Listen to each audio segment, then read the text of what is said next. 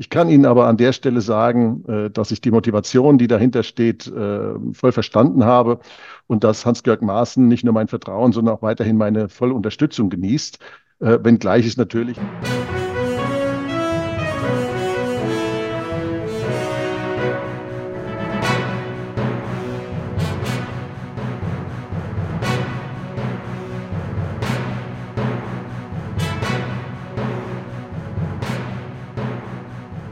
Liebe Zuschauer, einen schönen guten Tag. In den letzten Tagen gab es eine Menge Unmut, Ärger und Wut auf Herrn Dr. Maaßen und die Wertunion. Und ja, das liegt daran, dass sich Herr Dr. Maaßen in Bezug auf Herrn Dr. Krall dahingehend geäußert hatte, dass er in der neuen Wertunion-Partei keine Führungsposition einnehmen wird und das unter anderem daran liege, dass er öfter über das Ziel hinausschieße. Uns interessiert natürlich alle brennend, was der Dr. Krall dazu sagt. Und deshalb habe ich ihn heute zu einem Interview eingeladen. Ganz herzlich willkommen, Herr Dr. Krall. Einen schönen guten Tag. Guten Tag, Herr Reinhardt. Danke für die Einladung. Ja, Herr Dr. Krall, ich hatte es gerade schon gesagt. Äh, wie stehen Sie dazu, zu den Aussagen von Herrn Dr. Maaßen, dass Sie öfter über das Ziel hinausschießen und, und auch ja, keine höhere Parteifunktion in der Wertunion bekommen sollen? Also ähm, eine Frage nach der anderen. Fangen wir mit, dem, mit der Frage einer Funktion an, äh, insbesondere einer Vorstandsfunktion. da muss man dazu wissen, dass Hans-Georg Maaßen und ich uns darüber vorher unterhalten haben, äh, nämlich dahingehend, dass ich eine solche Funktion gar nicht anstrebe. Äh, das ist allerdings etwas, was ich bereits auch äh, vor dem Interview, das Hans-Georg Maaßen gegeben hat, öffentlich kommuniziert hatte. Also wer auf meiner Twitter-Timeline und auf meiner Facebook-Timeline nachschaut, der findet da bereits vor Wochen den Hinweis, dass ich nicht plane, für ein Amt zu kandidieren. Äh, insofern äh, ist es eigentlich überraschend, dass äh, man da überhaupt so viel quasi Wert reingelegt hat in das, äh, was zwischen Hans-Georg Maaßen und mir sowieso akkordiert und von mir auch schon verkündet war. Also das ist äh, eigentlich, ja, wenn man so will, eine, äh, eine akkordierte Sache, die, die niemanden überraschen hätte sollen. Ähm, und äh, es ist natürlich eine Tatsache, dass ich mich trotzdem einbringe in die Parteiarbeit, insbesondere in die programmatische Parteiarbeit, eben, aber eben nicht in einer Vorstandsfunktion und dass ich auch zunächst mal in diesem Jahr nicht plane, für irgendwelche äh, Ämter oder äh, in irgendeinem Landtag oder sonst was zu kandidieren. Äh, das ist das Erste. Das Zweite ist, dass äh, Hans-Georg Maaßen ähm, die Formulierung gebraucht hat, dass ich ab und zu das Ziel rausschieße und wer mich kennt, weiß, dass ich jemand bin, der dazu neigt, die Leute aus ihrer Komfortzone herauszuführen. Ja, also die Statements äh, zu fragen, insbesondere der Wirtschaft, die von mir kommen, die sind für äh, Menschen, die es gewohnt sind, dass der Staat ihnen alles vorschreibt und die äh, es gewohnt sind, hoch besteuert zu werden und dass der Staat sie betüttelt und äh, dass der Staat für alles zuständig ist. Die, das ist also etwas, was aus deren Komfortzone ganz klar draußen ist. Und da muss man natürlich sehen, dass äh, eine eine Partei wie die Wertunion, die der CDU quasi nachfolgen soll, beziehungsweise die CDU eigentlich ablösen soll als CDU 1.0, nämlich als Rückkehr der CDU der 50er Jahre, durchaus auch viele mitnehmen muss, die sich da erstmal quasi äh, ja, äh, dran gewöhnen müssen, äh, wenn der Staat plötzlich wieder eine kleinere Rolle spielt, die einfach ihr Leben lang aufgewachsen sind in einem Staat, der 50 bis 60 Prozent des Bruttosozialprodukts an sich gezogen hat und all das.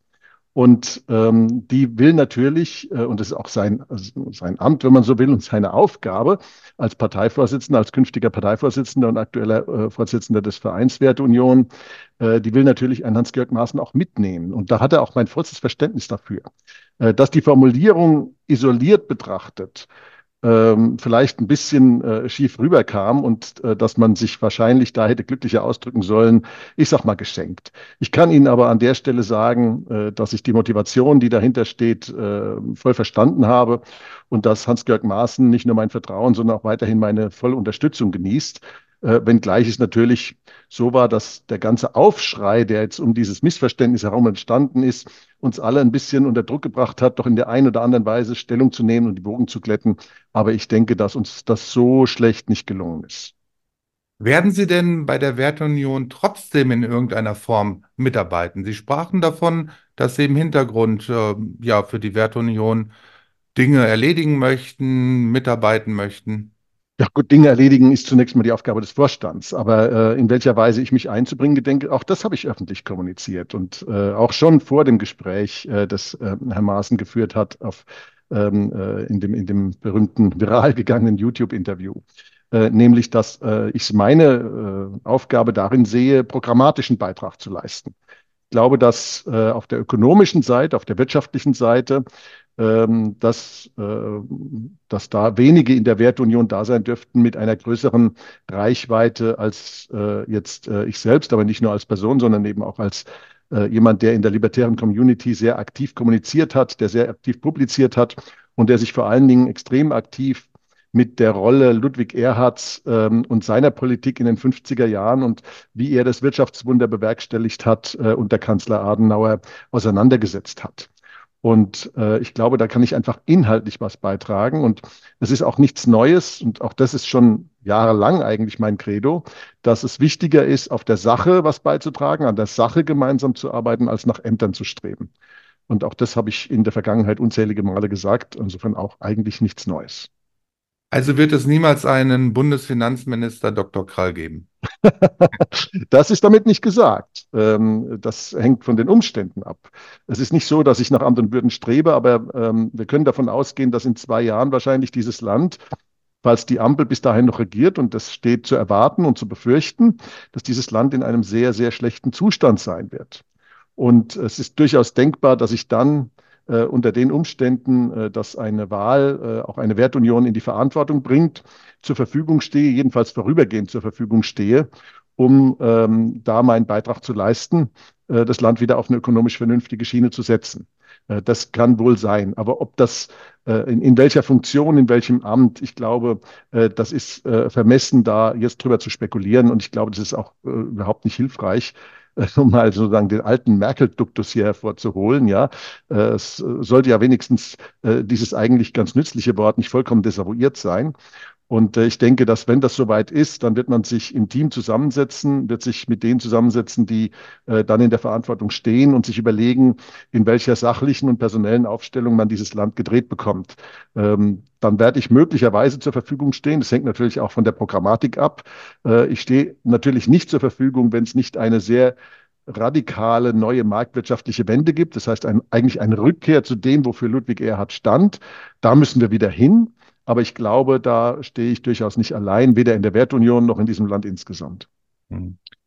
Wie sieht es denn finanziell aus mit der neuen Partei? Ähm, wie schätzen Sie das ein? Für die Wahlkämpfe braucht man, Dr. Maaßen sagt es, mehrere Millionen Euro. Ist das machbar? Ist das zu stemmen, dass man so viele Gelder äh, und Spenden einsammeln kann? Ich glaube, dass das machbar ist. Ähm, ich glaube, dass alle, die jetzt ähm, an dem Erfolg der Sache interessiert sind, ähm, äh, mich selbst eingeschlossen und viele andere jetzt ihre Netzwerke aktivieren werden und dürfen, um das, ermöglicht, das zu ermöglichen, dass entsprechende Mittel äh, der neuen Partei Werteunion zufließen, sodass wir auch so aufgestellt in die Wahlkämpfe gehen werden, dass wir, äh, ich sag mal, dass, dass es nicht am Materiellen scheitert. Da bin ich ähm, gut optimistisch. Gut, wir können also festhalten, das Tischtuch zwischen Ihnen und Herrn Dr. Maaßen ist nicht zerschnitten. Sie werden auch in Zukunft gut zusammenarbeiten. Und ähm, ja, ich möchte noch auf eine andere Sache zu sprechen kommen, was gerade auch in den Medien ja rauf und runter ähm, geritten wird.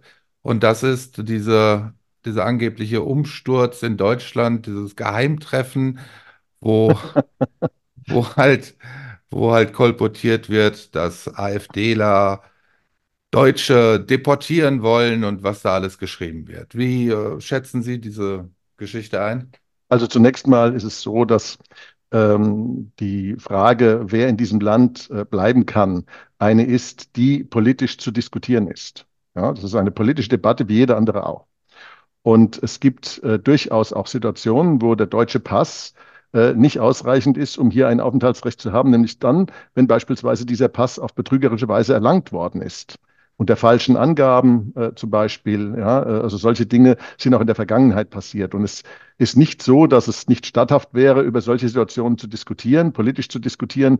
Und äh, was dann äh, rechtens ist, ist eine Frage von zwei Elementen, nämlich äh, wie sich die Mehrheiten da finden und zweitens, was verfassungsgemäß ist. Das sind die beiden Randbedingungen, äh, die über sowas entscheiden und nicht irgendwelche äh, verrückten Verschwörungstheorien darüber, wer sich wo mit wem trifft und was diskutiert. Im Übrigen ist es so, dass äh, jede Frage äh, in dieser Art äh, diskutiert werden darf. Wir haben hier keine, wir haben ja weder Denk- noch Sprechverbote in dieser Republik. Und ähm, wer dann äh, von gleich, weil sich Menschen treffen und ihre Meinung austauschen äh, oder auch politische Pläne schmieden, für die sie ja Mehrheiten bräuchten. Und in dem Moment wäre es ja auch demokratisch äh, verabschiedet, wenn dafür Mehrheiten sich finden. Wie gesagt, unter der Voraussetzung, dass es mit dem Grundgesetz konform ist. Äh, dann äh, kann von äh, Umsturz oder sonst was nicht die Rede sein. Das ist ein, eine, ja, wenn man so will, eine, eine künstliche Aufregung, die immer wieder erzeugt wird. Da sind unsere linken Kräfte in diesem Lande ganz toll dabei. Äh, Dinge, die eigentlich ganz normal und selbstverständlich sein sollten, äh, zu skandalisieren. Und im Übrigen äh, halte ich es für keinen guten Stil, äh, überhaupt äh, Menschen auszuforschen mit den da offensichtlich angewandten geheimdienstlichen Methoden, wenn sie sich politisch austauschen und dann äh, den Versuch zu unternehmen, daraus einen Skandal zu produzieren. Das ist eine Lächerlichkeit, die auf die zurückfällt, die es verursacht haben. Ähm, und das sage ich, ohne dass ich jetzt im Detail wüsste, was dort überhaupt besprochen worden ist. Äh, solange man dort nicht besprochen hat, illegale Dinge zu tun, kann von einem Skandal überhaupt keine Rede sein. Der Skandal ist eigentlich darin zu sehen, äh, wie damit umgegangen wird, dass Menschen hier in diesem Land sich zusammensetzen und politisch diskutieren und dass sie das dann angeblich nicht dürften. Das ist ein Schmarrn.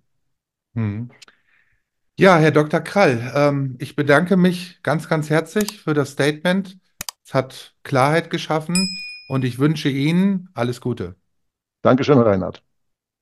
Wir arbeiten mit der Methode des wertorientierten Investierens, des Value Investing. Und das heißt, dass wir Aktien als Unternehmensteile betrachten, als Stück, als Besitzurkunden von einem organischen Unternehmen, das in der Wirtschaft bestehen muss und eben nicht als Stück Papier. Und das bewährt sich langfristig, ist ein langfristiger Ansatz. Dieses Jahr stehen unsere Fonds mit circa 17 Prozent vorne.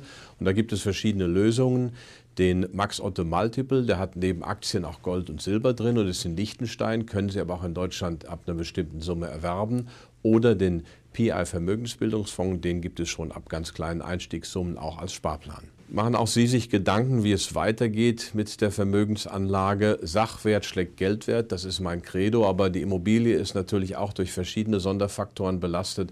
Wenn Sie sich Gedanken machen, vereinbaren Sie ein unverbindliches Gespräch bei Herrn Philipp Schäferhoff. Er berät Sie gerne über unsere verschiedenen Optionen, sei es Fonds für Kleinanleger, sei es Fonds für größere Anleger, sei es individuelle Vermögensberatung. Das ist alles da oder sogar Vermögensverwaltung. Rufen Sie Herrn Schäferhoff an, er freut sich auf Ihren Anruf. Ich bin Ihr Max Otte. Mein Name ist Philipp Schäferhoff. Ich bin seit 2013 im Unternehmen von Prof. Dr. Max Otte als Vertriebsleiter tätig und Ihr Ansprechpartner für alle Fragen rund um das Thema Fonds.